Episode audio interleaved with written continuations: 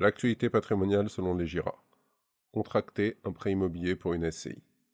Lorsque l'on veut transmettre son patrimoine immobilier, la manière la plus efficace est de passer par le biais d'une SCI.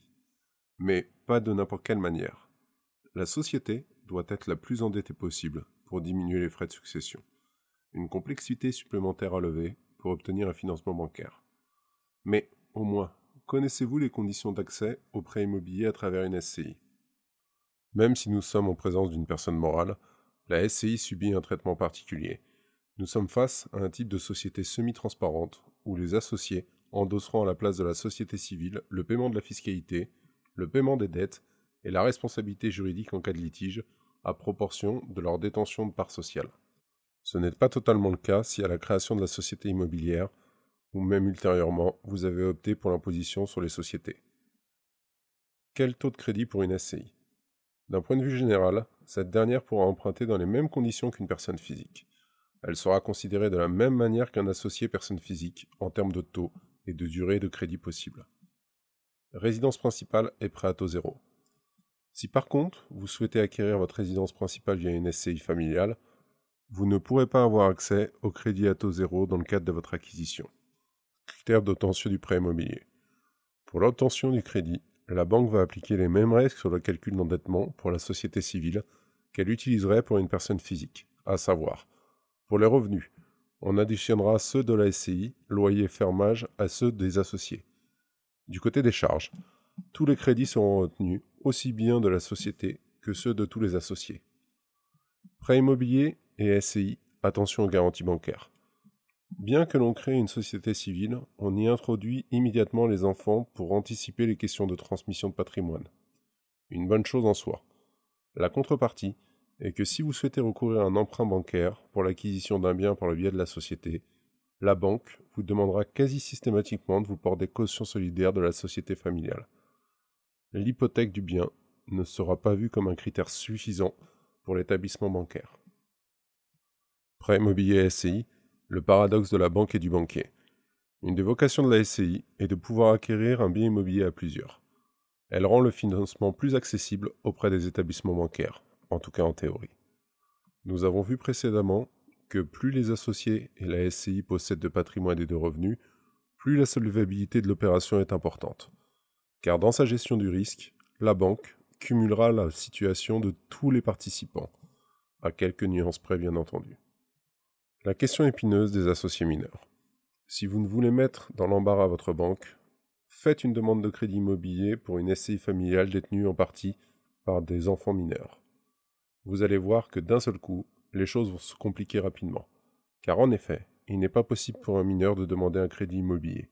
Juridiquement, leur responsabilité ne peut être engagée qu'à hauteur de leurs apports. Les banques refuseront de leur prêter.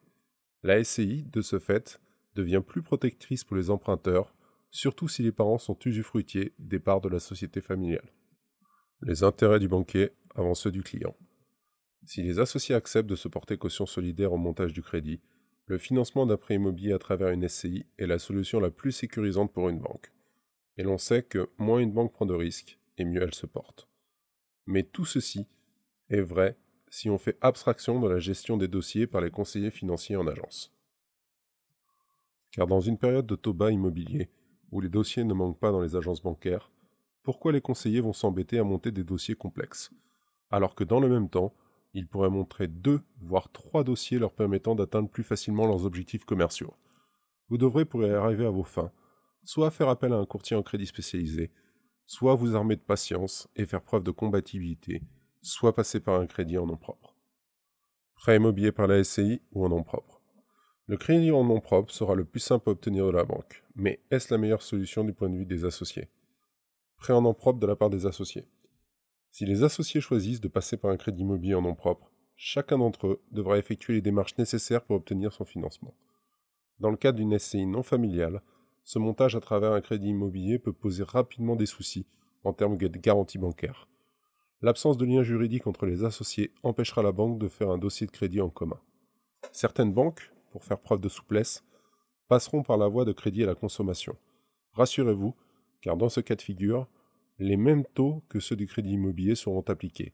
Les associés devront avoir une capacité de remboursement important, car la durée de ce type de crédit sera inférieure à celle d'un crédit immobilier classique. Cela augmentera d'autant plus les mensualités à rembourser. Les fonds récupérés par les associés à travers le crédit pourront soit être injectés en capital social, soit servir au remboursement du crédit et être comptabilisés en tant que compte courant d'associés. Déductibilité des intérêts d'emprunt. Si la société civile n'a pas opté pour le régime de l'impôt des sociétés, l'administration fiscale tolère que les intérêts d'emprunt ayant été souscrits par les associés pour financer l'acquisition immobilière soient déductibles du revenu fiscal. Attention tout de même, car cela ne reste qu'une tolérance de l'administration. Prêt immobilier à travers une SCI. Même si cette solution sera la plus complexe à mettre en place, le prêt immobilier à travers la SCI reste la solution la plus sécurisante pour tout le monde, la banque et surtout les associés. Car si l'on crée une SCI familiale, c'est avant tout pour des questions de transmission du patrimoine immobilier. Avec une comptabilité tenue correctement, les droits de tous les membres seront préservés, quelle que soit la situation séparation, décès, vente du bien, cessation ou donation des parts de la SCI.